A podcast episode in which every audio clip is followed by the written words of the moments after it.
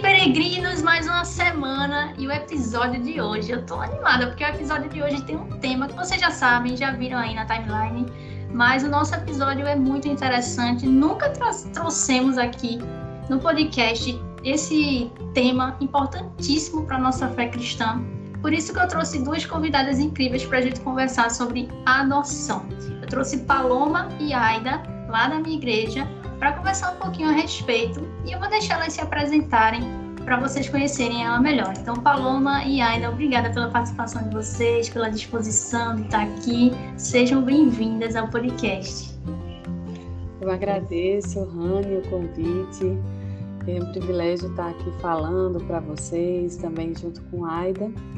E aí vou me apresentar, né? Eu sou Paloma, tenho 39 anos, casada há 16 anos e tenho quatro filhos, dos quais a última, minha caçulinha, é adotada. Eu sou médica, é, pneumologista e congrego na, na mesma igreja né, de Rani e Aida, na primeira igreja presbiteriana do Recife, desde aproximadamente os meus 13 anos. Então, acho que é isso. Meu nome é Aida, eu tenho 29 anos, eu sou médica também, é, não tenho nenhuma graduação, sou formada há dois anos, sou os médicos formados na pandemia.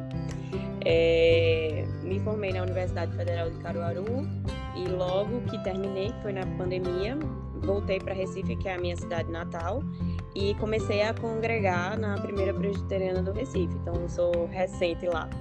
Sou solteira, não casei, não tenho filhos, mas estou é, aqui porque já sou amiga de Rani há um tempo e já tinha algum tempo atrás é, comentado com ela e com tantos outros que convivem comigo do meu desejo da adoção. Quando eu tiver um pouquinho mais estabilizada na vida, aí eu, eu vou querer com certeza adotar. Eu tô nesse time aí também, viu, Ai? Eu tô nesse time. Inclusive, esse é um dos motivos de eu ter trazido é, esse episódio, né? Porque esse tema, particularmente nos últimos anos, Deus tem instigado assim de uma forma muito grande que eu fico até meio assustada, né? Mas vamos lá. Então vamos conversar um pouquinho a respeito disso. Bem-vindas, meninas. Prazer ter vocês aqui. Vai ser bênção. Então chega aí, vamos conversar um pouquinho sobre adoção.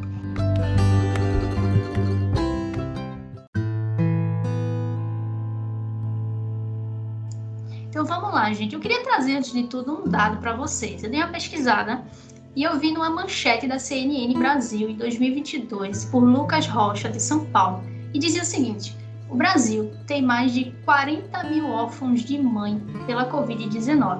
Foi um estudo de especialistas que eles trouxeram esses dados. E aí, lá no livro, eu li um livro de se chama Contra Cultura de David Platts é muito bom esse livro, recomendo muito. E ele tem um capítulo inteiro sobre isso. E eu queria trazer essa citação para introduzir, para a gente começar a conversar a respeito. Ele diz o seguinte: O que isso significa para o seguidor de Cristo no mundo de 40 milhões de órfãos? O que, é que isso significa? Ele pergunta. Como sabemos que cada um desses milhões representa uma criança que são únicas, crianças que são únicas, por quem Deus tem compaixão? A questão não é saber o que devemos fazer. A única questão é se faremos o que devemos. Está lá na página 105.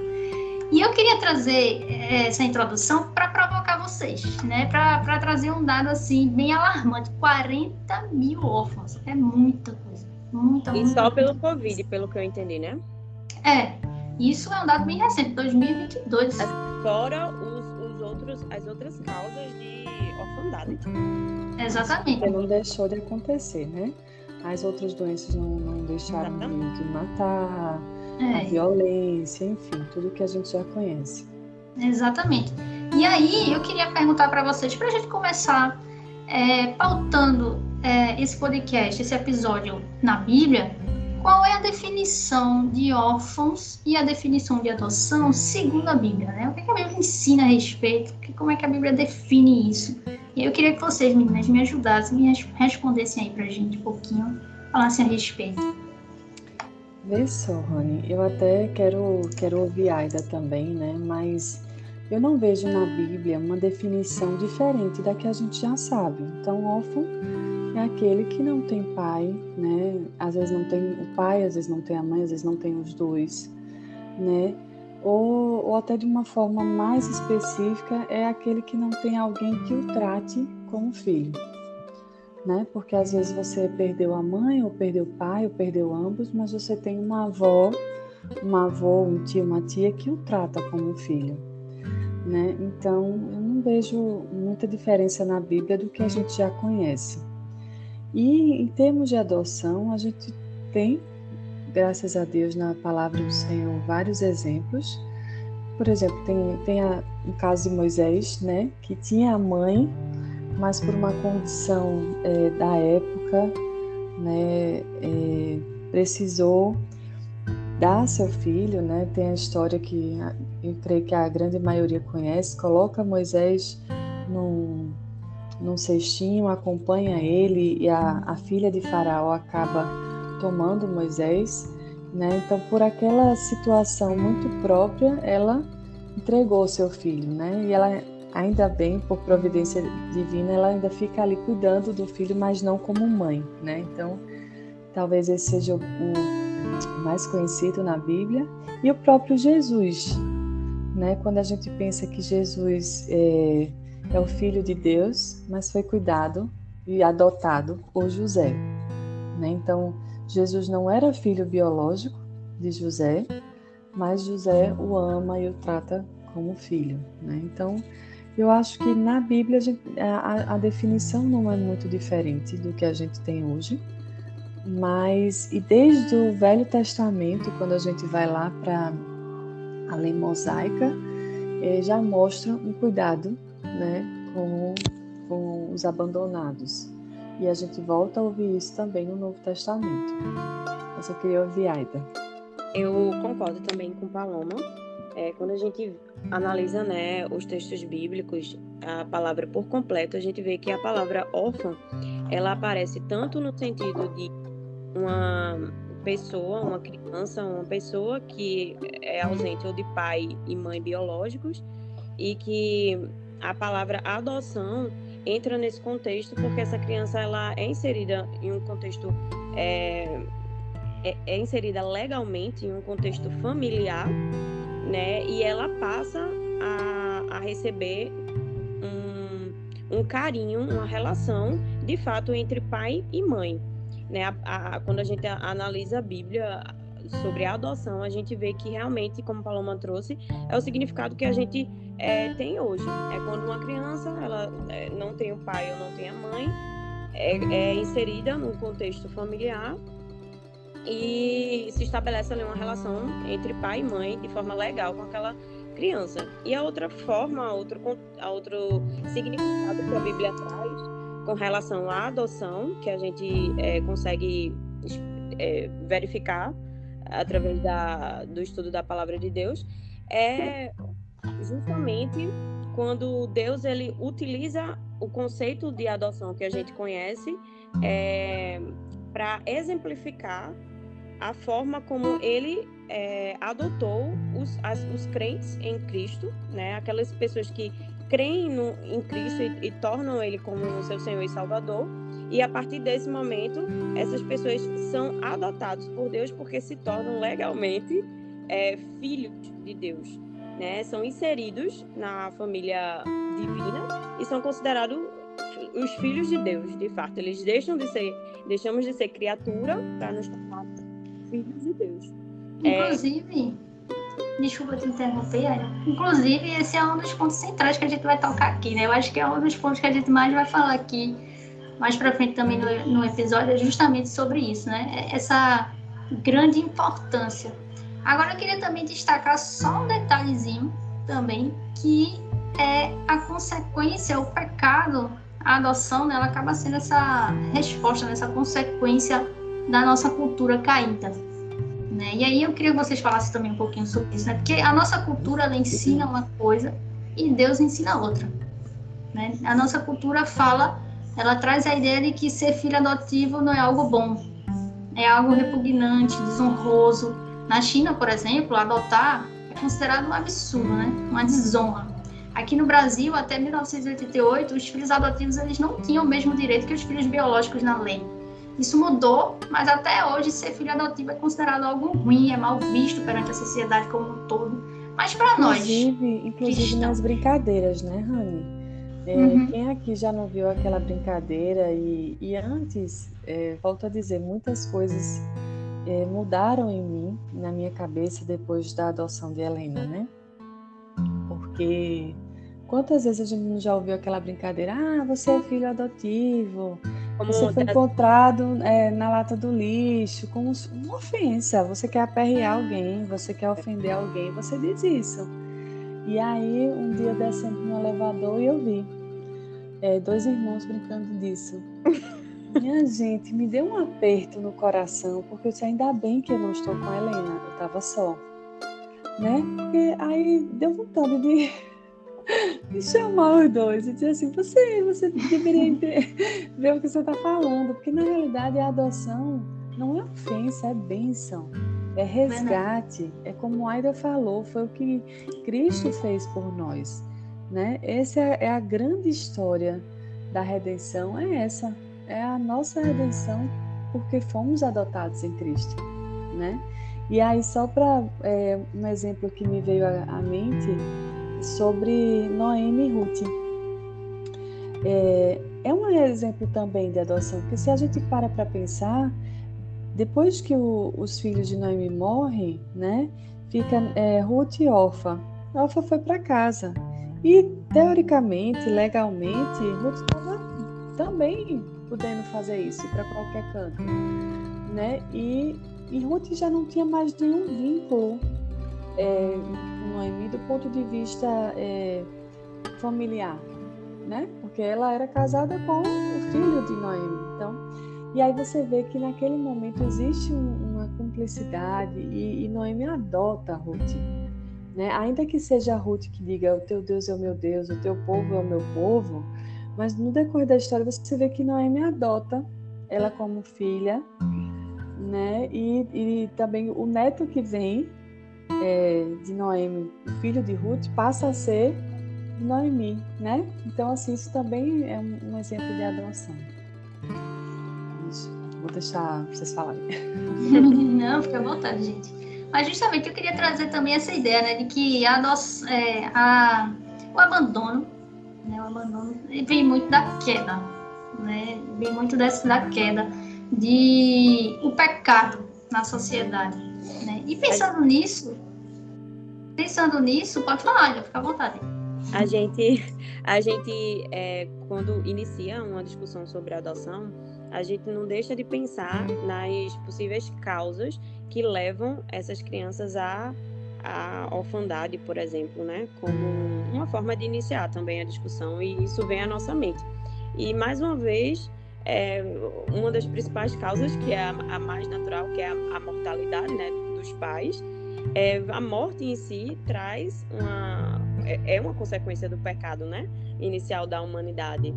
Quando a, a, pobreza que faz muitas vezes os pais é, terem que doar seus filhos porque não tem condições de criar também é uma consequência do pecado. Então, a gente quando vê é, situações como essa acontecerem de 40 mil milhões, né? 40 milhões ou 40, não, 40 mil, né? o dado que você deu inicialmente. É, 40 mil. Crianças é, órfãs, a gente não deixa de, de pensar que tudo isso tem uma raiz no próprio pecado, né? É tudo consequência do nosso mundo caído, né? Nosso mundo caído. E que é, não é que o fato disso ser uma consequência do mundo caído que a adoção ela vai por consequência ser algo negativo né? Não, de forma nenhuma. Muitas pessoas elas podem interpretar dessa forma, mas eu acredito de fato que a adoção aqui da Terra ela é uma forma é, de representação do que Deus é, é uma forma de você exercer uma representação é, do cuidado de Deus com o seu povo, né? Assim como o casamento que é uma representação do cuidado de Cristo com a, com a igreja. E até dentro disso, Aida, é, Muita gente às vezes busca na adoção uma satisfação pessoal, uma resolução dos seus problemas. E aí eu já digo assim, não vá por aí. A gente precisa entender qual é a motivação da adoção.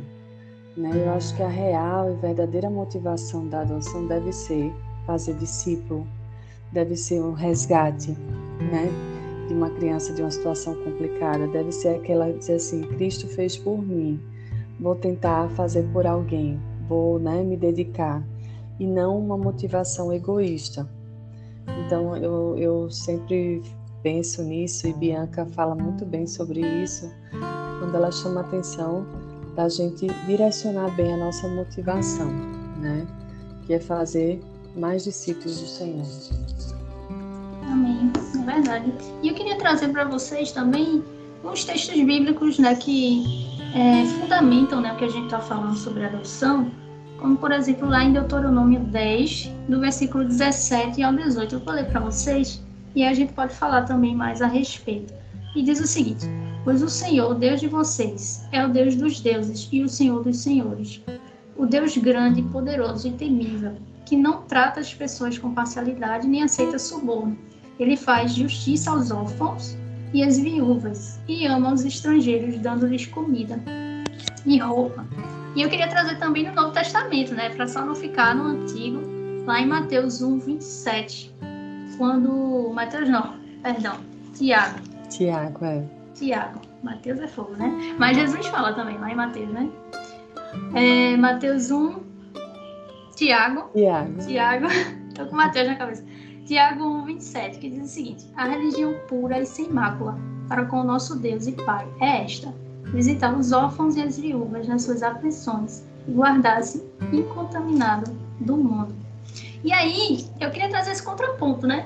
O que a, a cultura fala e o que Deus diz. O que é que Deus diz? Como a gente leu aqui, né? Diferente da cultura, né? Como a gente acabou de falar aqui, né? Que acha isso algo repugnante, não, não tem muito isso com bons olhos, mas Deus, como Paloma até introduziu agora, pelo contrário, ele nos manda, né? é um ato de obediência. Né? Ele diz para a gente cuidar. A gente tem, tem essa importância é, na sociedade, não como somente para os cristãos, eu acredito até, mas também de forma geral para a humanidade, né? Como Deus ele manda isso, né? para que a gente obedeça não só para que os cristãos obedeçam, para que os cristãos cuidem dos órfãos e das viúvas, mas também para a sociedade como um todo. Eu queria que vocês também pontuasse um pouco a respeito disso. Eu só é, eu achei eu acho interessante porque eu lembrei quando você leu esse versículo que recentemente eu não sei quem foram os envolvidos, certo? É, mas recentemente eu em uma roda de conversa com minha irmã é, eu vi que foi discutido sobre um pensamento é, de alguns influencers sobre a questão da adoção ser considerada um ato de caridade, em vez de ser de fato é, o tornar-se filho. E aí vai, é, a gente volta àquele ponto que você leu que durante muito tempo a, os filhos adotivos eles não eram considerados, não tinham os mesmos direitos dos filhos é, biológicos, né? E aí é, eu acredito que infelizmente ainda hoje a gente tenha esse pensamento, porque se eu não me engano era uma influência bastante conhecida na, na mídia e é, que é algo, eu, eu queria trazer isso, que é algo realmente que vai de encontro com o que Deus ele fez conosco, porque é, nós não somos bastardos de Deus. Nós somos. Ele deixa isso bem claro na palavra nós dele. Compartilhamos a, a herança nós somos é, co-herdeiros com co-herdeiros, Cristo. Somos co-herdeiros. Então, se é para representar aqui na Terra é, algo que Deus ele colocou claro na Bíblia, precisamos fazer isso bem feito e, e os, não considerar um filho adotivo que a gente é, traz para dentro de casa como ah, um, mais um, um, meio de, de benevolência, um meio de, de esqueci a palavra que eu tinha falado no, de caridade. Não é uma caridade, né? É, é uma... Até porque se a gente encara como caridade, a gente começa a dizer, ah, não, porque eu sou boazinha. Né? Então eu vou adotar é porque é eu sou boazinha e muitas vezes a gente faz caridade porque quer algo em troca. Então é uma coisa vai puxando a outra de forma errada. Né? E caridade é algo que é que deve estar intrínseco em todo cristão genuíno. Sim, sim. Mas é, não cabe na adoção. Na adoção, também não. acho. Não né? cabe. Não, a adoção não é um, um, símbolo, não é uma atitude de caridade.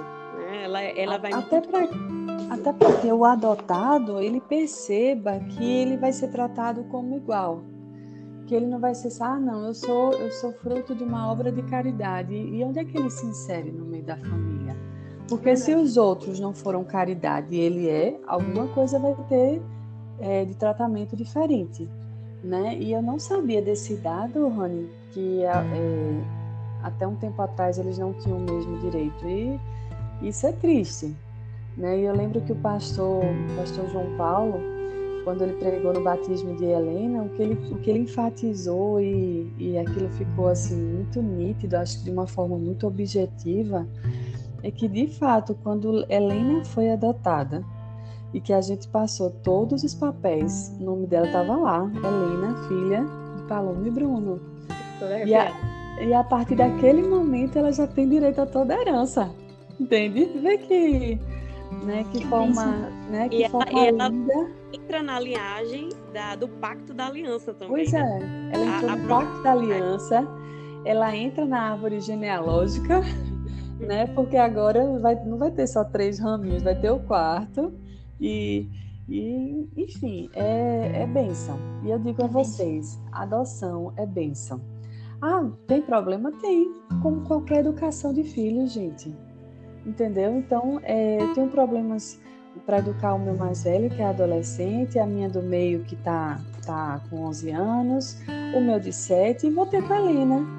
Os problemas provavelmente serão diferentes. Sim, talvez, até porque a Helena, como a gente conversava antes da gravação, ela é negra, então eu vou encarar com ela o problema que eu não tive com os outros, a questão do racismo, né? provavelmente também eu vou ter que vai ter o dilema dela dizer assim por que os meus pais biológicos não estão comigo?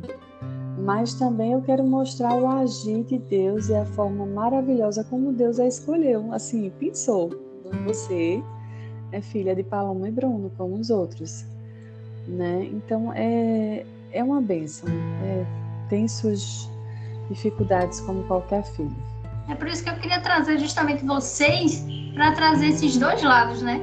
Paloma com a experiência de já ser é, mãe adotiva e também Adna como alguém que pretende né, adotar, que tem essa pretensão. E é valioso, né? É valioso essas experiências. E eu fico até curiosa, Paloma, assim, imaginando, né, ela com, sei lá, 17 anos, 15 anos, fazendo essas perguntas, né, como deve ser delicado, né, assim, a situação. É, eu conheço, assim, particularmente falando, eu já ouvi falar de uma pessoa que eu conheço que ela adotou, tem uma filha adotiva, né? É, que eu nem sabia, né? Vim saber muito tempo depois. Na igreja, tudo certinho. Só que aí, depois de um tempo, ela começou a apresentar sinais depressivos, é, uma certa crise por causa, por ser adotada. Né? E para mim, é, eu entendo a questão de talvez ter, por causa do abandono né, dos, dos pais biológicos, algo assim. Eu imagino, né? Não sei se é isso, eu imagino que seja algo assim, o motivo da depressão, mas muitas vezes acontece também esse motivo por, pelo fato de ser adotado. Quando na verdade ser adotado é uma bênção, é um grande privilégio, né? Você foi escolhido. Né? E aí, Paula, você com essa experiência aí, com certeza vai poder é, falar um pouquinho também sobre isso, né? Imagino a confusão né, na cabeça da, dessa pessoa e da criança e do que a gente não vai passar, provavelmente, com a Helena. Né? É, mas, por exemplo, o que, é que a, gente, a gente já tem e é uma orientação do pessoal quando se fala em adoção? Que você não esconda. Não estou dizendo que é esse o caso, mas assim, a gente não deve esconder da criança o fato dela ser adotada. E a gente tem que estar sempre atento, porque uma hora isso vai vai vai vir uma confusãozinha, na cabeça, né? Por que eu fui rejeitada? Por que meus pais me abandonaram? É... Então, assim, com a Helena, a, a gente já fala que ela veio de longe, muito longe. Porque uma vez foi engraçado, começou o assunto assim: ah, eu nasci nesse hospital, ah, eu nasci naquele hospital, ah, como foi, mamãe, que eu nasci? E aí ela chegou assim: e eu nasci em que hospital? Aí a gente tava, Bruno tava dirigindo no carro, a gente chegou, gelou assim. Aí Bruno disse assim: você nasceu no hospital, agora a gente não sabe exatamente qual, né? E aí é, contornamos, mas a gente não mentiu, mas pegou a gente surpresa. Aí um dia eu disse, ah, tem que começar a introduzir esse assunto. Botando ela para dormir, eu disse, eu vou te contar uma história. Era uma vez uma menina muito linda que morava num lugar muito distante. E também era uma vez outra família que queria muito ter outro filho. Já tinha três, mas queria muito ter outra filha e começou a orar começou a pedir para Papai do Céu para mandar uma outra filha. E Papai do Céu mandou. E essa família foi até lá, viajou, foi bem longe, bem longe, bem longe, pegou. E, e ficou com essa filhinha. E essa filhinha é uma benção, não sei o quê. Ela virou para mim, não é sou eu, é? Eu disse, é, como é que tu sabe? Aí no outro dia ela disse, mamãe, tu conta de novo a minha história. Aí, então assim, aí de vez em quando ela fala, mamãe, conta a minha história. A, aí um dia desse, até minha cunhada ligou para mim e disse assim, Paloma, fiquei sem saber o que fazer. Eu disse, o que foi? Eu estava no carro e ela disse assim, tia, você sabia que eu vim de muito, muito, muito longe? Então, assim, de uma forma natural e calma, eu estou introduzindo isso. Né? Então, esse é, essa é a primeira coisa, é não esconder. E segundo, é realmente estar atento, porque eu sei que vai ter um momento que ela vai. E eu imagino que seja na adolescência, porque é onde começam os conflitos, né? Ou então, quando na escola alguém chegar para ela e dizer assim: como é que tua mãe é branca e tu é, é negra? Né? É. Então, assim, a gente precisa estar tá, desde ela é agora. ela é de Serra Leoa. Que fica onde? Lá na África. No, na parte. Eu sou Bem longe mesmo. viu? Mas é perto de Gana, é do lado do Atlântico. Como é que vocês tiveram assim? Está fora do nosso roteiro. Mas como é que vocês tiveram assim essa ideia assim? Assim, a motivação a gente sabe, né? Uhum. Falando, introduzir um pouco sobre isso. isso. Mas como assim, África, assim, como é que veio isso? É... é. Posso? Pode, Aida. Posso interromper? Antes de entrar nesse assunto, de como foi o processo da adoção de Helena, eu queria só pontuar uma coisa que, assim, eu é, faço, assim, eu tenho uma prima que ela é adotada, né? E o nome dela é Valesca. Ela, inclusive, já, já, já é casada, tem uma bebê hoje. E sempre fomos, as três juntas para tudo porque ela é filha da minha tia por parte de mãe, né? Então são minha mãe e a mãe dela são irmãs. E aí a gente sempre foi muito colado, então sempre andou eu, minha irmã e ela. Como meu nome é Aida, né? A minha irmã chamavam de, de a volta e ela chamava de um porque eles andavam as três tudo. Então assim, é, a minha a história da minha prima é, foi muito parecida com isso que Paloma acabou de dizer. A minha tia, ela até conta no videozinho que, ela, que eles falam sobre adoção, diz que desde o bercinho, quando minha prima não nem falava assim, porque minha tia pegou ela bem bebezinha mesmo, ela contava a história de um reino que tinha uma princesa e que a, a família queria muito receber uma princesa, mas não tinha condições de ter um filho. E aí, então, desde sempre, tanto é que as pessoas perguntam para minha prima, quando que foi que você descobriu que você é adotada? Então minha prima falou assim, ó, eu sempre soube. Não teve um momento da minha vida não, que eu disse assim, ah, agora, não, sempre soube. Então isso é uma estratégia que é realmente muito eficaz, assim, sabe? Outra coisa que eu queria falar sobre, sobre isso também é que sobre esses problemas, sobre essa menina em específico que Rani trouxe, né, esse exemplo. É, com, com base na, na minha experiência, é, com a minha prima, certo? É, e assim, o contexto familiar da gente, que não era assim, não era todo mundo também da nossa família que via não é que via com bons olhos, mas tinha aquele preconceitozinho embutido dentro, sabe? É, o que eu percebo da sociedade e dessas pessoas específicas da minha família é que as pessoas elas têm um medo é, muito grande de, da adoção, um dos medos maiores da adoção é dessas crianças elas virem com alguma doença, né? Seja uma doença, por exemplo, uma doença é, física, que a gente chama de doença orgânica. Mas é, a gente tem que lembrar que isso é um pensamento muito eugenista, né? E esse pensamento eugenista, ele beira, ele foi a base da filosofia de Hitler, por exemplo. Então, assim, não é um pensamento saudável e também não é um pensamento bíblico, né? É um pensamento, não deixa de ser um pensamento de que há uma raça maior, um gene melhor do que outro, é em, super, em superioridade também.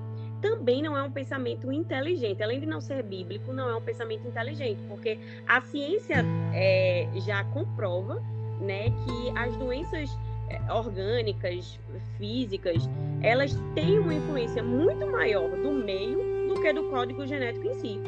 Outro medo que eu observo que as pessoas têm não é só de doenças orgânicas, mas é, tam mas é também de transtornos psíquicos, uhum. que eu julgo que seja é, o, o, o, maior medo das pessoas com relação à adoção. Então, muitas pessoas, eu escuto muitas escutei a minha vida inteira por causa da minha prima ah, porque é perigoso, porque a pessoa é, pode vir com uma tendência a desenvolver é, facilidade a usar drogas por causa dos pais. Ah, porque a pessoa pode vir com algum transtorno de esquizofrenia, de algum transtorno mental.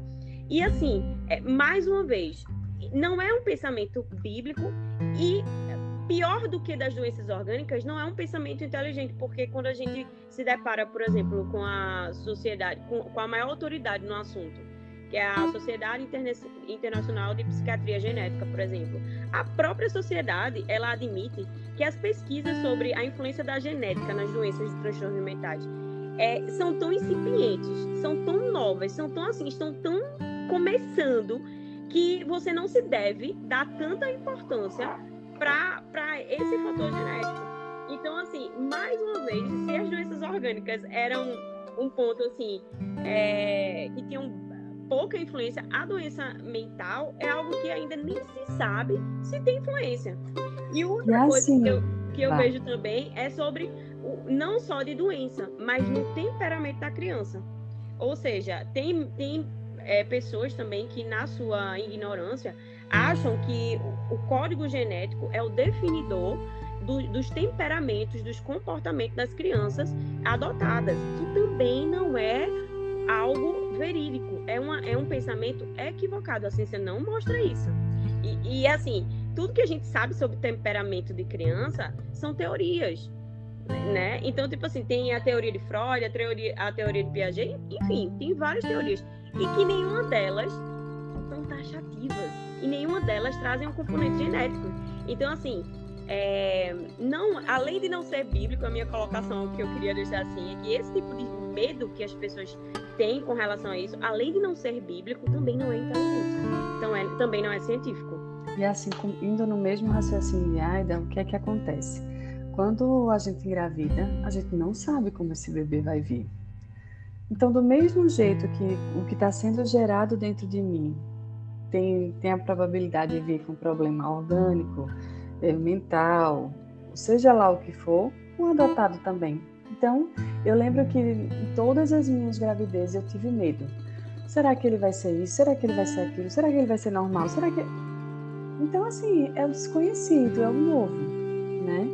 Segundo, a questão do temperamento, da, de transtorno mental, como a Aida falou, tem muita influência do meio, tem muita influência da educação. E a gente sabe também que hoje é, existem, claro, diagnósticos que estão sendo formados, mas a gente também entende que muita coisa é ensinável, é tratável do ponto de vista é, espiritual mesmo que eu estou falando, né? E não a, a, a grande a, a questão dominante, né? Isso. Então eu acho que a gente precisa avaliar sobre esses esses aspectos, né? O novo existe, o novo vai trazer medo mas eu não, isso não vai escapar nem do, do que eu gero dentro de mim, nem daquilo que eu vou gerar no coração. Então, tanto, tanto faz vir de dentro ou de fora, os riscos acontecem, né? Claro, ah, não, foi um bebê gerado numa, numa mãe que tinha uma dependência. Tem um risco maior? Tem, mas também é, pode não ser né, que venha assim, e existe todo um acompanhamento, um tratamento, né? É, e, e assim, gente, quando a gente fala em adoção, primeiro vem aquela perspectiva maior que já foi falado, né, do que Cristo fez por nós. Eu entendo que a adoção tem que acontecer sempre, ou melhor, como é que eu posso dizer assim? A adoção acontece com bebês é, biológicos, bebês não, né, com filhos biológicos ou não. O que é que eu quero dizer com isso? É, eu, eu não tive um pai, tá? Porque ele me rejeitou. Então, ainda que eu seja filha biológica dele, ele não me adotou como filha. Então, eu, os biológicos também precisam ser adotados. Né? Então, é importante isso, porque a gente vai ter muitos desses órfãos, é porque eles foram rejeitados, ou seja, eles não foram adotados por seus pais. Então, na hora que eu tenho eu tenho ele biologicamente, mas eu preciso adotá-lo também em meu coração. Né? Então, a diferença daquele adotado é que ele não passou pelo processo biológico, mas eu preciso, eu precisei adotar no meu coração, na minha vida, meus três biológicos e precisei adotar no meu coração a Helena, que veio de fora. Né? Então, essa concepção também é importante, porque você pode ter quantos pais e mães a gente sabe que até tem os filhos em casa, mas não tem não, não os adotaram, eles vão vivendo, vão vivendo porque eu não vou dar, não vou, né? Principalmente se vier de uma classe social mais elevada, mas enfim, aquela aquela adoção do coração no sentido de doação, de amar, de, de abdicação, né? Então, Isso, a de pastorear, né? Pastorear, né? Então tem tem isso. Toda criança, seja biológica ou não, na hora que você recebe como filho, ela precisa também dessa etapa da adoção no coração. Né? Sem isso não dá. Aí Eu acontece as rejeições. Na palestra que vocês deram, Paloma, só para quem tá, Paloma e, e Bianca deram uma palestra sobre adoção eu achei muito interessante, assim, também, o que Bianca falou sobre a questão dos, dos problemas que podem ser enfrentados do ponto de vista é, com relação à criança, o adolescente e a adoção. E aí ela colocou, ó, nós não, não vou dizer que não há problemas, a criança não vai enfrentar problemas, mas qual, qual a pessoa que não tem é, problemas com relação à sua identidade, à sua adolescência? Então, assim, é, é algo que, é, que, de fato, a adoção ela vai trazer questões a serem resolvidas né, com o Estado, é, mas é só uma coisa diferente de outras questões que os outros filhos biológicos, por exemplo, podem desenvolver também. Né? E, e às vezes você tem numa família três filhos. Aí um vai se questionar porque é o último, porque de repente não recebeu atenção. O do meio muitas vezes reclama porque é preterido por um por outro. Né? Então, assim, é o que você acabou de falar, né? cada um vai ter seus questionamentos. Por quê? Porque a gente vive num mundo caído. Né? Porque o nosso coração é pecaminoso.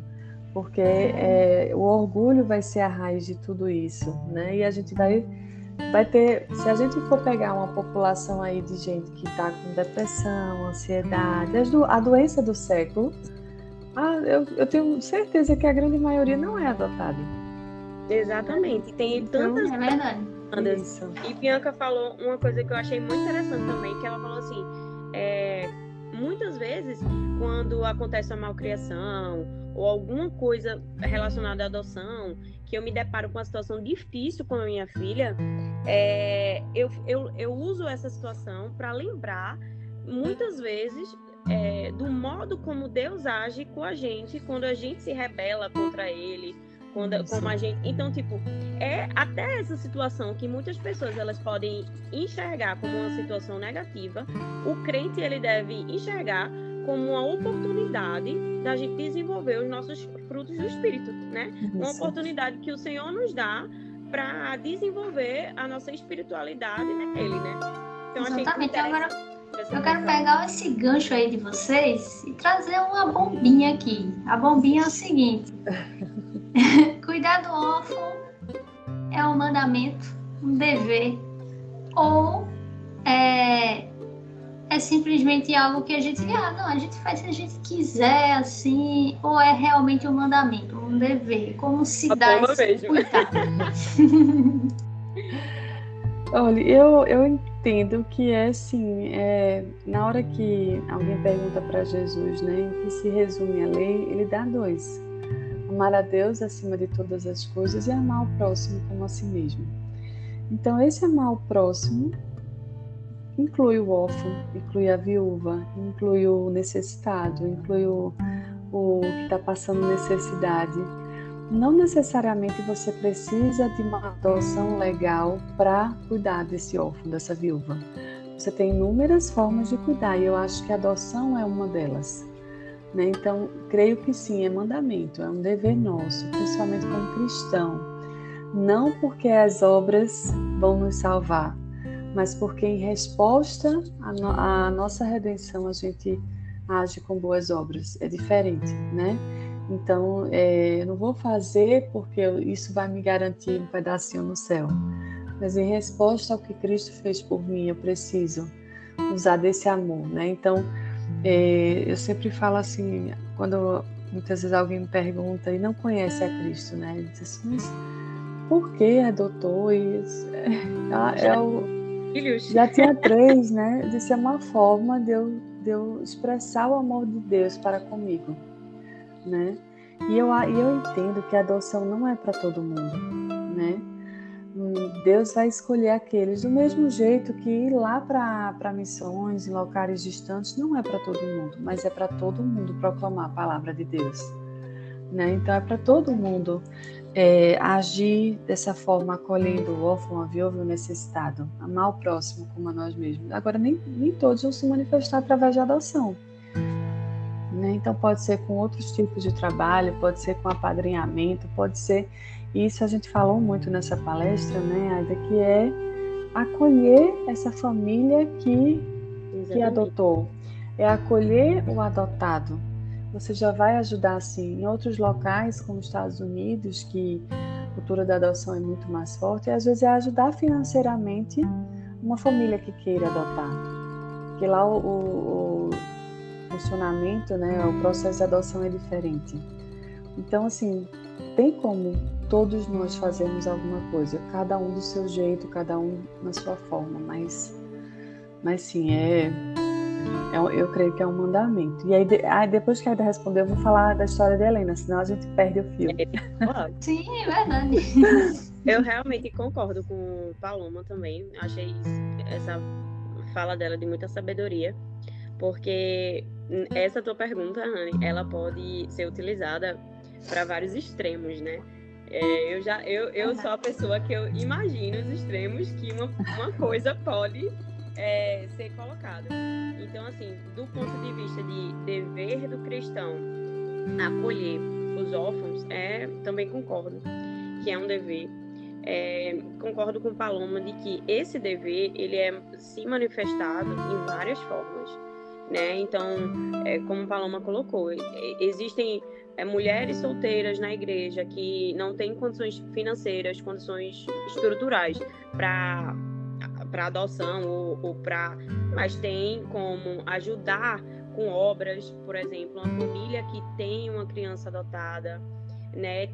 Existem várias estratégias também de apadrinhamento, não só financeiro, mas apadrinhamento emocional, que foi falado na, na. Ou seja, vai ali, é, separa um dia na semana, dois dias na semana, vai no orfanato, conversa com aquela pessoa, é, cria um vínculo de amizade, você com seu conhecimento bíblico pode estar compartilhando, criando laços.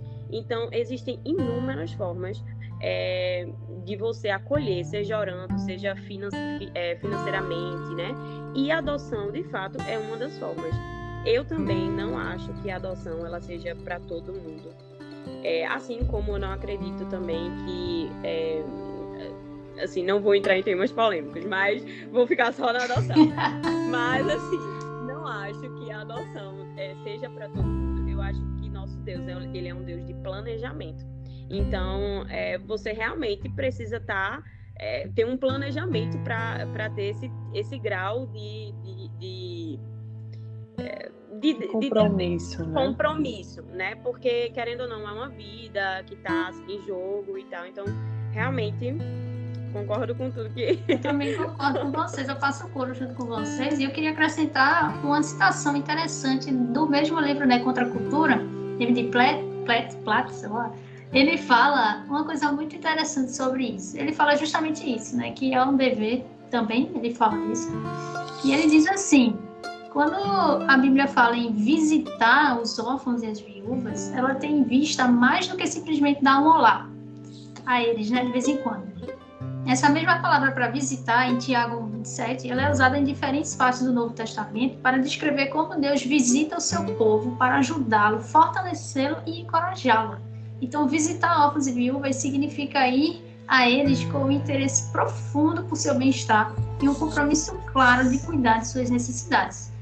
E a verdadeira religião compõe, como Tiago diz, justamente isso, né?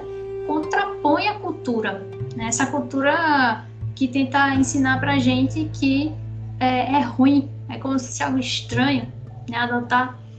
Quando na verdade. A cultura hoje, né, Rani, ela, ela bota assim: pense em você. Primeiro é. você, segundo você, terceiro você. Né? É, são as suas necessidades. Isso. Né? O que for lhe gerar desconforto, qualquer tipo de desconforto, não. É, é exatamente. Se, se, se, eu pensar primeiro, segundo, terceiro em mim, a gente faz o quê? Né? A, gente, a gente, na verdade, a gente perece. Né? Porque nem a gente mesmo sabe o que é melhor pra gente. Pois é. então, é. tem uma frase do livro, se eu não me engano, foi O Sofrimento no Quem Vão, de Elizabeth Elliot. É, ela coloca a importância do limite de Deus na nossa vida, a importância das regras de Deus na nossa vida. Por mais que a gente possa é, enxergar como algo negativo, são elas que nos dão liberdade, são elas, elas que nos dão vida. Porque se a gente for viver pra, de forma como Epicuro é, colocava, é, de forma ao nosso bel prazer, a gente perece. Ainda e é um bem que, é, que Deus. Né? Ainda né? bem que temos a, a, as regras de Deus, né? É. Justamente, e é um cuidado sacrificial, né, das pessoas que menos, veja, é um cuidado de pessoas que menos vão nos beneficiar, que menos tem para nos dar, para nos oferecer em troca dessa bondade, né? Então, é, justamente né, questão de cuidar dos órfãos, das viúvas, crianças, mulheres que perderam um membro importante da família, ou que seja lá qual for a situação, né? Ele tem esse caráter né, sacrificial, o cuidado sacrificial que vem muito das escrituras. É um cuidado de um sustento físico, emocional, relacional e também espiritual. Consequentemente, eles precisam, de forma desesperada, né, de alguém que intervenha, que lhes proporcione isso, né, esse sustento físico, emocional, racional, espiritual. Então, a verdadeira religião, de acordo com Deus, consiste justamente nisso, né? Amar pessoas assim. Né? Você amá-los mesmo que eles não tenham nada a lhe oferecer, né? Você oferecer, né? Esse é o amor da graça. Que só porque provém ele nos amou primeiro. Exatamente. Né? A gente só ama porque nós fomos amados primeiro. E que oportunidade maravilhosa a gente tem de poder, de poder representar esse amor tão grandioso de Deus é, conosco através da adoção, né? Então, realmente é um privilégio.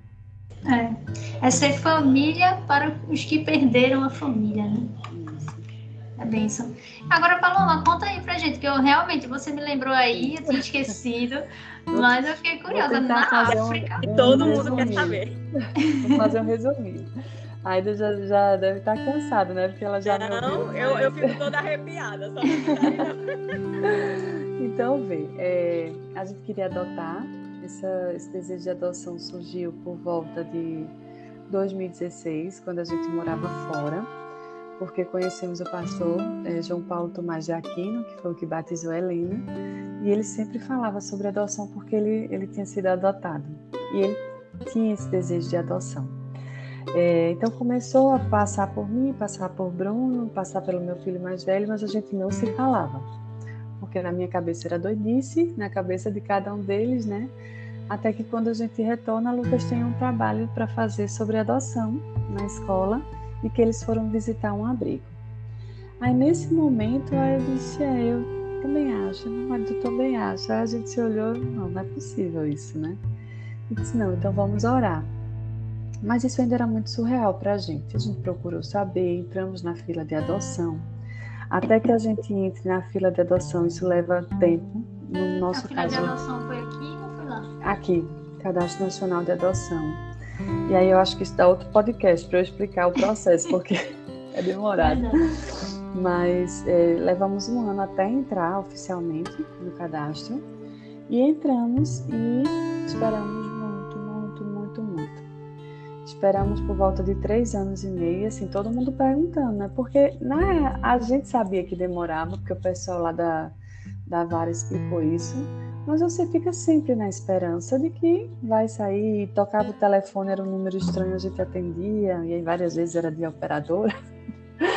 mas enfim, é, até que nesse período passamos por altos e baixos, no sentido de que algumas vezes eu pensei, não, acho que foi engano mesmo. O Senhor, mas Bruno sempre firme. E quando ele desanimava, eu sempre firme.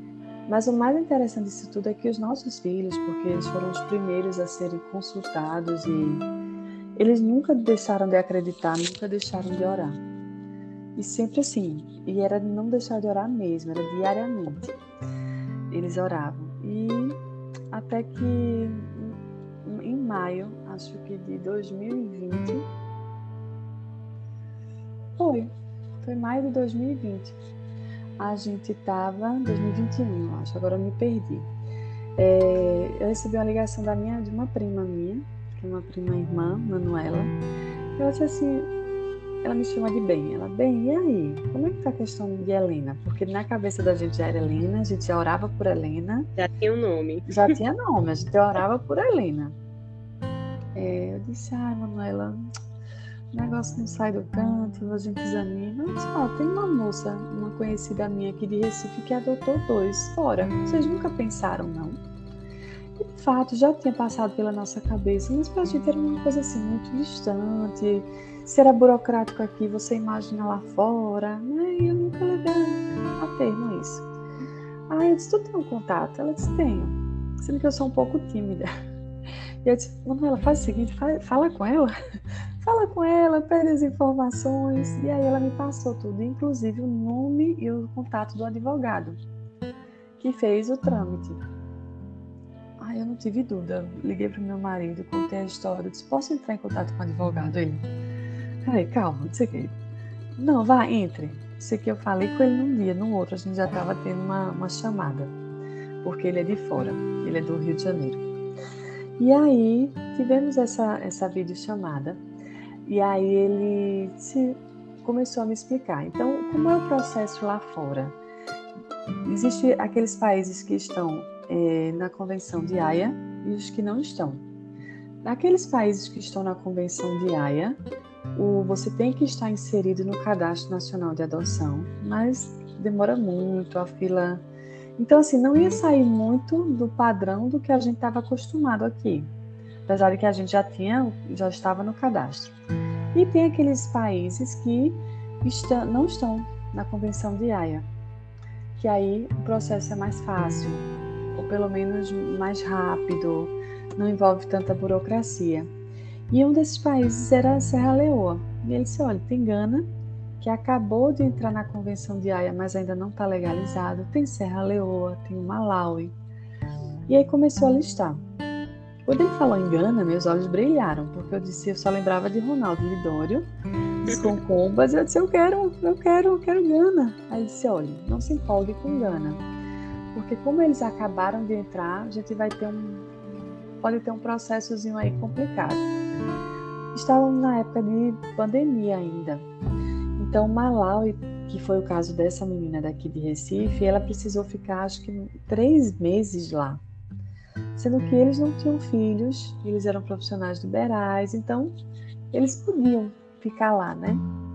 E no meu caso, não, já tinha três filhos, não tinha como me desvencilhar daqui. Aí ele disse: o melhor caso seria para você Serra Leoa. E aí a gente, tá certo, Serra Leoa.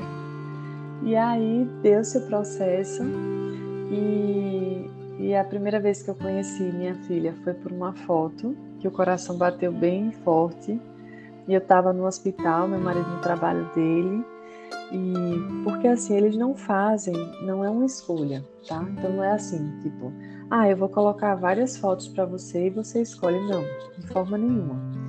Eles eles assim, ó, tem a primeira na fila de lá, tipo assim, na disponibilidade lá é essa. Se você você tem que ser muito sincera, se você por algum motivo não quiser, a gente passa para a segunda e assim sucessivamente. Então não é um não é uma mercadoria, entende? E por várias vezes a gente conversou bastante sobre isso para deixar tudo muito claro. É, e na primeira, é, eu e meu marido também, a gente estava em locais separados, eu olhei e não senti nada assim. E toda hora orando, Senhor me confirma, né? E aí eu falei, disse, aí, Bruno? Ele disse, não. não também não, não foi.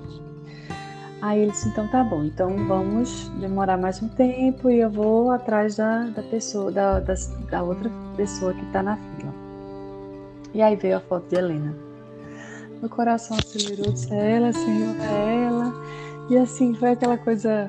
Aí eu falei, mandei uma mensagem pro meu marido, disse, oh, e agora? Porque a gente tava num grupo, eu, ele, com um advogado, né? E com a assistente social de lá. E aí? Aí ele disse, eu acho que é. Eu, disse, eu também acho que é. e aí, a partir de então, a gente seguia com todo o processo e ficávamos assim, acompanhando ela por fotos. A gente não chegou a ter uma chamada de vídeo com ela, porque ela era pequenininha, então isso poderia confundir a cabeça dela.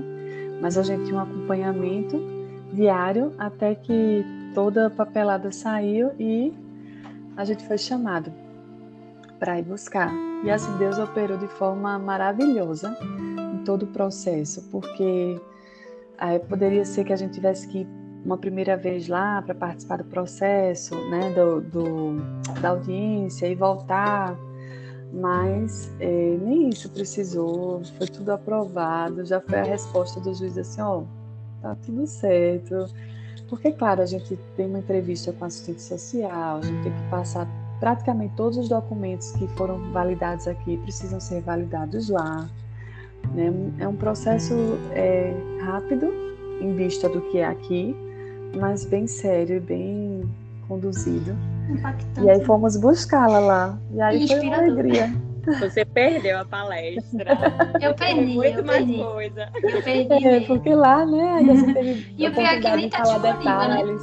Eu chorei Não. tanto. Vocês estão fazendo a maior propaganda, o pessoal vai ouvir, não vai poder assistir, nem eu.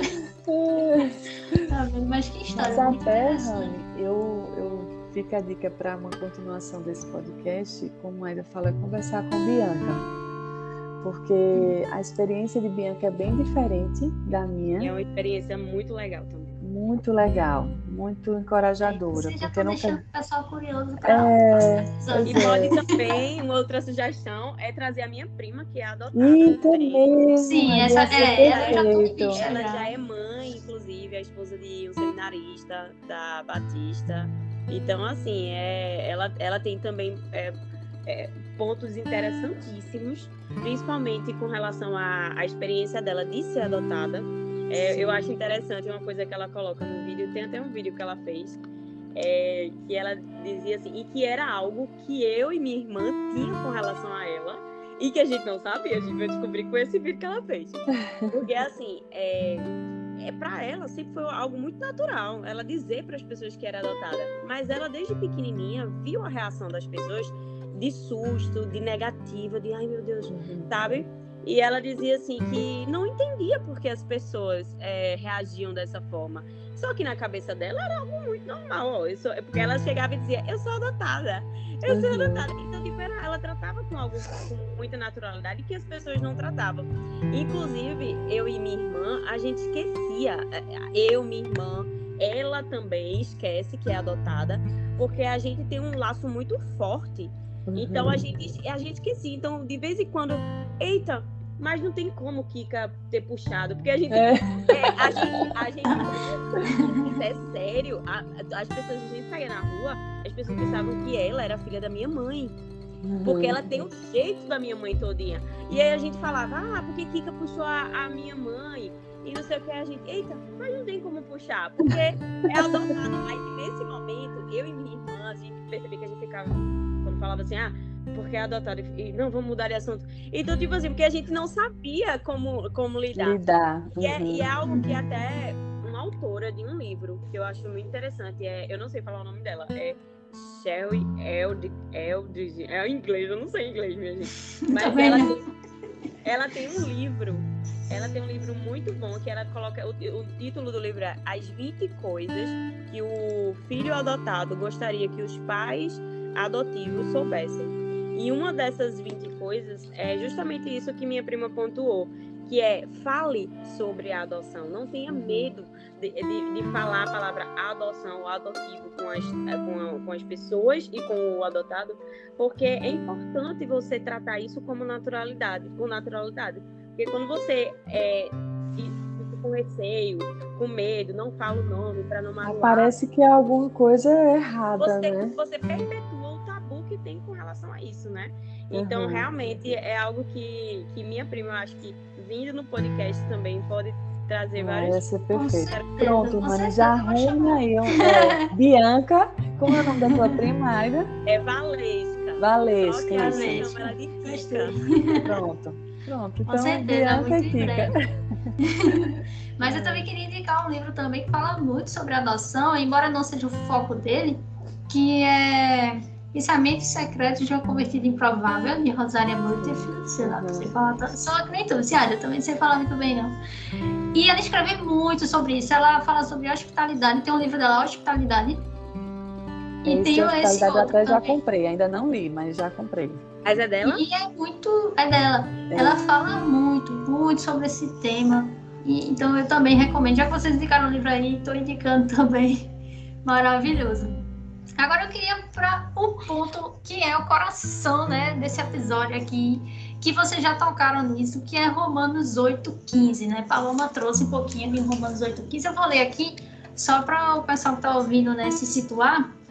Romanos 8,15 diz o seguinte: Deixa eu achar aqui. Porque vocês não receberam o espírito de escravidão para viverem outra vez atemorizados, mas receberam o espírito de adoção, por meio do qual clamamos Abba, Pai.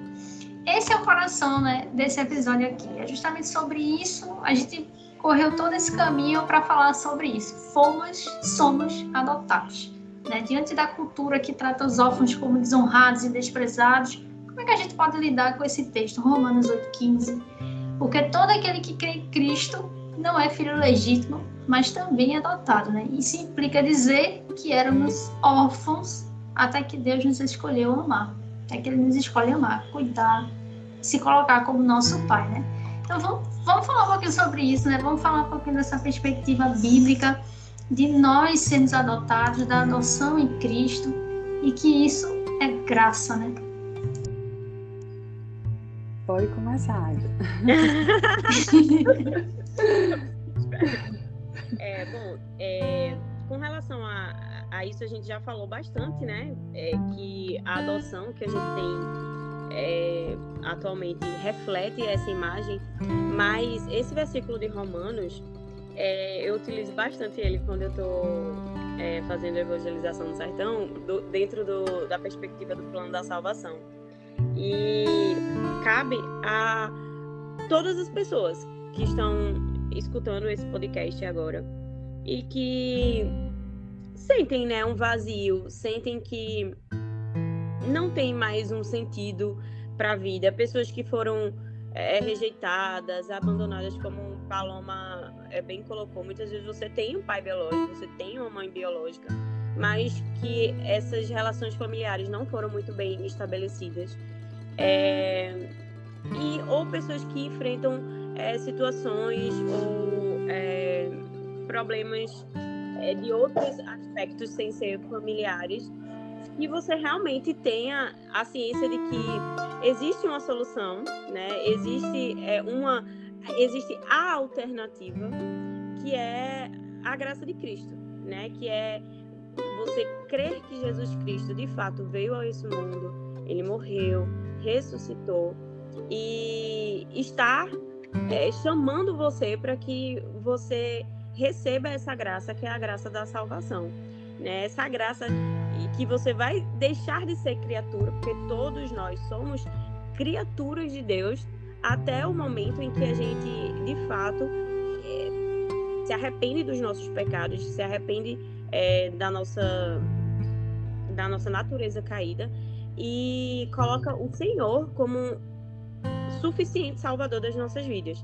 Então, é, você tem essa oportunidade de, de deixar de ser criatura e se tornar filho do Deus verdadeiro, do único Deus verdadeiro que existe no mundo, no universo.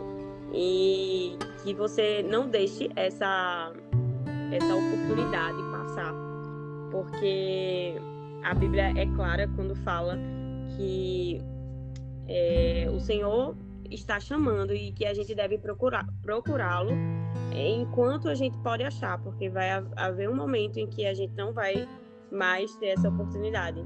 Então, é, eu deixo essa palavra para quem estiver escutando esse podcast, que assim como a gente falou do tema da adoção, para você também tem esperança de deixar de ser criatura e passar a ser um filho adotado, não, não menos pelo próprio Deus do universo, né? E não tem realmente não tem coisa é, melhor, não tem outro caminho a ser seguido que não seja esse. Acho que a Aida foi perfeita, contemplou toda todo o plano, né? Eu estava até assistindo, dando uma pesquisada né, nesse tema, eu vi um vídeo tão interessante, eu recomendo, né? Que é de, do, daquele canal do YouTube Jesus Cop. E tem uma parte desse, desse, desse vídeo que ele fala exatamente sobre isso, né? Um teólogo falando, esqueci o nome dele agora, e ele estava sendo entrevistado e ele fala uma coisa interessante sobre esse texto. Ele diz que o contexto desse texto de Romanos, que a gente que eu acabei de ler, é que ele está se referindo ao contexto de Roma. Em Roma existia uma tradição. Essa tradição entendia que aquele que adotava um filho, ele fazia isso de livre e espontânea vontade. Isso significa que quando ele adotava um filho lá em Roma, significa dizer que era como se ele dissesse assim: você não é um filho aleatório.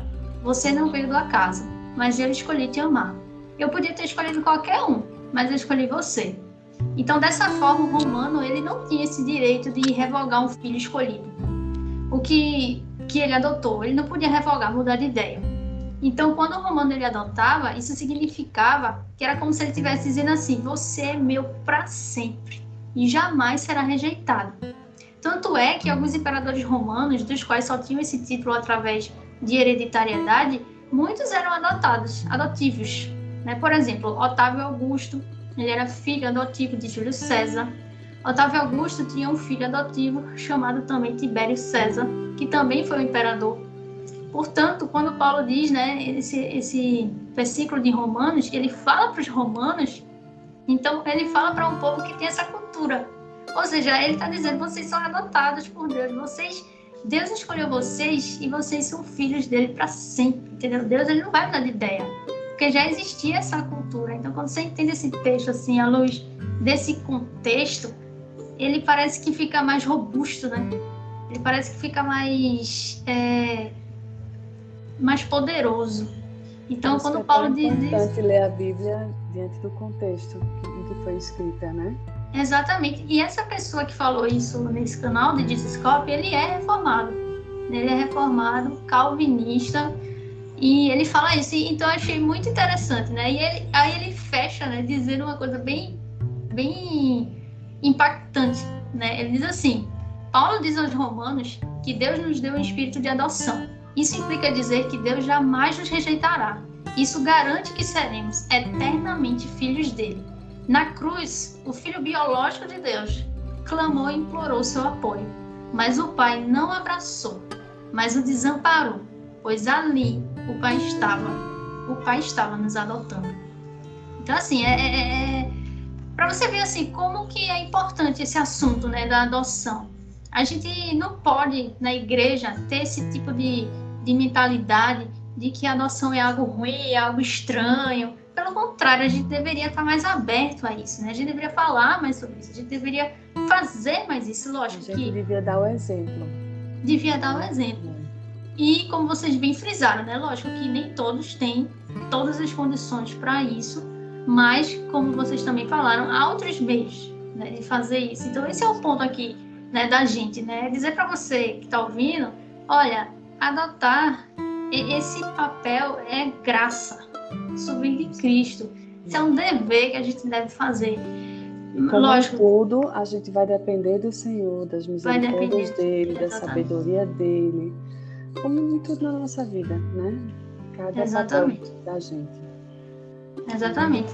E vocês, com a experiência de vocês, e Aida, né, junto comigo aqui, com a vontade, né, quais são os conselhos finais, né, para quem pensa, para quem está ouvindo a gente, pensa em adotar, ou para quem tem esse receio, né? No meu caso, eu tenho receio, mas porque, primeiro, eu ainda não sou casada, e, se, e embora que eu também, feito ainda não penso que isso seja um empecilho totalmente, mas também por questões financeiras, né? Eu, eu sou da área de comunicação, então a área de comunicação não é feito medicina, não. Entendeu? Totalmente diferente. Então, é, é uma coisa realmente bem complicada.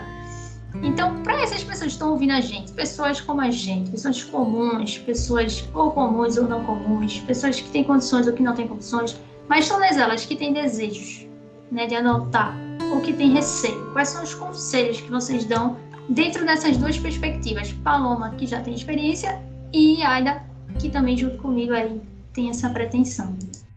Eu acho que antes de tudo é colocar diante de Deus, né? É orar, orar e orar. É sondar o coração para ver como já foi falado no início, qual a motivação, né?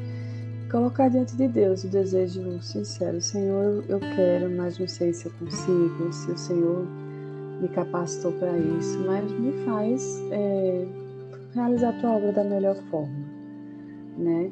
No caso de é, em sendo casada, precisa compartilhar isso com o cônjuge, porque se o cônjuge não concorda, hum, é pouco provável que isso vá à frente porque precisa ser uma decisão do casal. Então eu conheço alguns casais que a esposa quer, já o marido não quer, ou o contrário. Então assim, é a decisão de um filho e é algo para sempre, né? é algo irrevogável. Então é, dificilmente vai dar certo se for de um só. Precisa estar os dois. E creio também que se você já tem filhos, né, no caso, no meu caso, precisa ser partilhado com o filho. Né? Precisa ser um desejo da família. Então, no caso da gente, a gente falou, explicou, conversou. Não é que ah, tem que o filho tem que concordar. Não, porque o rei da casa não, não é o filho, os reis da casa não são os filhos. Mas isso precisa estar tá claro, estar tá bem explicado, estar, tá, né, mais uma vez colocando diante de Deus. Porque não pode também ser o, fi, o, o filho ou os filhos que estão lá não podem chegar assim de supetão, né? Precisa ter uma conversa, um preparo, para que é, tanto os filhos que já têm recebam da melhor forma né, e, e não sejam desprezados, quanto o que vai chegar precisa estar num bom ambiente, né? Num ambiente saudável. Um ambiente acolhedor por parte de todo mundo. Acolhedor, com certeza. É, até para que essa família continue sendo saudável, né? É, creio que precisa ler. Então, vocês. Eu até depois quero ver é, qual é esse livro, Aida, que você falou. Queria a referência. Eu achei interessante, eu quero ler então, tem bons livros, tem literatura, ler, sabe? Acho que a gente precisa ler. É, depois eu posso até dar uma a referência de, para mim, que foi importantíssimo. Rani, ele é, é Adoção, agora não me lembro o subtítulo, é da editora Monergismo. É de Russell? Não, com R, o editor Russell. Eita, ainda eu vou procurar. Eu tinha. É porque eu emprestei ele e não estou aqui para ver. Né? Então, assim, ler bons livros, ouvir bons podcasts, né? ouvir experiências. Então, acho que esse do caso da, da de Valesca, né, de Kika, é importante para ouvir é, de um adotado, ouvir de outros pais que adotaram, porque existe muita experiência positiva, gente. É porque muitas vezes só vai chegar no teu ouvido, só vai chegar na mídia aquele que deu errado. Mas assim, existem muito mais casos que deram certo, né? É Falando, eu acho que o livro é Adoção, sua extrema prioridade para famílias e igrejas cristãs, né? Isso? Eu acho que é. É um, é um livro com a, a capa um pouquinho azul, azulzinho claro, é, da editora Monergismo. É esse e... mesmo, que até que ainda falou, Russa, Russa de Morte. Então, é, é, então é esse. É, Ele ia trazer aqui para o pessoal que está ouvindo, né? Aí quiser adquirir. Ele é fantástico é, Honey deixa. Tem um link, eu, eu acho que tem um, um modo de deixar os links, né? Do, da referência. É. eu já tô nada. É. porque esse livro ele fala da experiência dele, porque ele adota.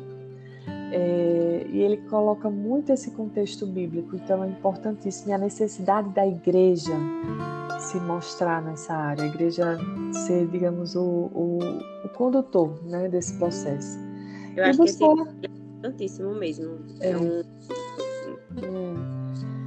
E buscar aconselhamento bíblico, né? Então, seja com o seu pastor, seja com uma conselheira bíblica, para que algumas coisas possam sendo é, corrigidas, trilhadas, arrumadas, para que esse processo aconteça da melhor forma. Né? Então, são esses os conselhos que eu dou. É, eu não tenho muita experiência, mas é, eu posso é, citar alguns conselhos de enquanto solteira, né, que tem um, um desejo de, adot de, adotar. O primeiro é o que Paloma colocou também, colocar esse desejo de, de Deus, né? A Bíblia fala que a gente, como ser humano, a gente faz os nossos planos, mas quem abençoa, quem concretiza, se for a vontade de Deus, é o próprio Deus. E, e assim que deve ser na vida de um cristão né? Eu acho, eu acredito também que é, diante do desejo de adotar, eu acho importante também você ponderar, principalmente se você for uma pessoa solteira, solteira mesmo, que não tem nem namorado, né? É, eu acho importante você ponderar a possibilidade de Deus não conceder o, casamento é, para você, né? E é, ponderar a possibilidade de você não casar e não ter o apoio de um homem dentro de casa para ter eh, participar desse processo de adoção, porque muitas vezes a gente não pensa nessa possibilidade, a gente quer solteira, né? A gente só imagina a possibilidade de ter realmente é, um parceiro e, e fazer isso depois de um relacionamento, né? E a outra coisa que eu acredito também que a gente deve pensar é que se você é, adotar é uma, uma criança, você que já tem uma condição para isso, e você sendo solteira, você tem que também pensar na possibilidade de ser um imperativo, né? Para que você se relacione com outras pessoas que não têm o mesmo desejo, né? Verdade. Então, pensar nessa, nessa, nessa possibilidade também que isso pode ser um imperativo para o relacionamento. E outra coisa que eu acho importante também é começou a namorar, começou a se envolver, é, fazer corte ou qualquer outra coisa que as pessoas, os crentes é, decidam fazer. É bom colocar isso como um assunto dentro é, dos assuntos importantes a ser tratado no relacionamento, né? Já para evitar problemas como a Paloma colocou, de no futuro você desejar adotar e o cônjuge não, não desejar. Então, basicamente são esses os, as preocupações, assim, as coisas que passam na minha cabeça quando eu é, expresso esse desejo meu de, de adotar uma criança. Amém, amém. Eu queria só fechar com a citação. Eu trago muitas citações. Por quê? Porque eu acho que o que os outros falam é melhor do que o que eu falo, né? Tem uma experiência que eu. Queria fechar assim com a citação. É, justamente sobre isso, né? É, essa citação, mais uma vez, né? Leia um livro, gente. Leia um livro. Contra a Cultura, David Platt. Muito bom. Leia todos esses livros que a gente está indicando aqui, mas leia também esse, que ele fala um capítulo só sobre isso. E eu queria fechar porque ele fala algo muito interessante sobre esses conselhos finais, né? Ele diz assim: a adoção é motivo de grande alegria e gratidão para o que era órfão órfão e agora não é mais. É o momento para exercer o amor da graça. Vejo o ato de adotar uma prática de amor gracioso que, embora o que adota não precise necessariamente desse alguém, ele escolhe alguém para amar, cuidar, sacrificar-se e atender suas necessidades. Hoje, possivelmente mais do que em qualquer outra época da história, como a gente viu aqui no início né, do episódio, a igreja tem a oportunidade de se levantar e mostrar o amor de Deus não apenas às crianças cujos pais morreram, mas também às crianças cujos pais desapareceram da vida delas. Cristo nos leva a nos contrapor à cultura, cuidando dos órfãos no momento em que pessoas importantes saíram de suas vidas. De fato, o pai dos órfãos e o defensor das viúvas está chamando seu povo para que tome conta dessas crianças como se fossem da nossa família.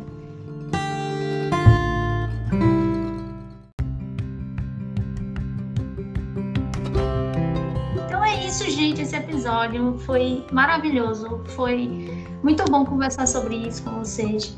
Queria agradecer mais uma vez, Paloma, Aida, por estar aqui, por tirar esse tempinho, né? Nossas vidas estão corridas. É, e parar um pouquinho, conversar um pouquinho a respeito, falar com o pessoal que está ouvindo a gente, e abençoar a vida. Me abençoou muito, né? Esse bate-papo foi muito enriquecedor e acredito que daria um novo podcast, com certeza. Já tem Mas a eu... programação para o próximo. Já tem, já tem até as convidadas já indicadas. O convidado bom é esse, que já é. programa tudo, já escreveu. Muito bom. Mas agradeço a vocês e fiquem à vontade aí para vocês, se quiserem divulgar redes sociais, projetos, falar de projetos, fiquem à vontade. É, também queria agradecer, né, por Rani ter me chamado, pedir desculpa, porque foram muitos. É, foi realmente, deve ter sido realmente desafio para Rani tentar conciliar esse podcast com duas médicas e uma mãe de família. Então, é, realmente, é, pedir desculpa e agradecer. É, realmente foi uma honra estar é, tá aqui no, no, podcast. Agradeço bastante que eu espero de coração que as pessoas escutem, assimilem tudo que a gente é, conversou aqui, que seja um meio de graça na vida das pessoas esse, esse episódio. Em nome de Jesus. Uhum. Eu agradeço muito também, fico lisonjeada assim, por ter, ter me convidado foi difícil, né? E vocês não sabem, né? Mas nos bastidores hoje rolou até falta de luz. É verdade. Mas graças a Deus deu tudo certo. E eu espero que vocês tenham ficado com esse gostinho da adoção, né? De, de ter como base a Bíblia. Tudo que foi falado, né? Com respeito à, à redenção e ao resgate do Senhor que o Senhor fez nas nossas vidas e que a gente pode fazer pelo outro, que não necessariamente fica só na adoção. E, e é isso. Quando ouvir esse podcast, orem pelo, pelo podcast Peregrina, orem por Aida, orem por mim. A gente já, já ficará bastante grata, né? Com certeza, amém. Obrigada, é. gente. E, gente, semana que vem estamos de volta, né? Semana que vem a gente vai ter aí um episódio bem legal também. Acompanhe lá Instagram, arroba peregrina, podcast. Confira lá que a gente vou colocar tudo, todas as novidades, inclusive novos convidados lá da igreja. E vocês, meninas, estão convidadas também para ouvir, viu? Vai ser um episódio muito bom sobre Ruth. então acompanhem, fiquem ligados. Então é isso. Então até semana que vem. Deus abençoe vocês e. Glória a Deus!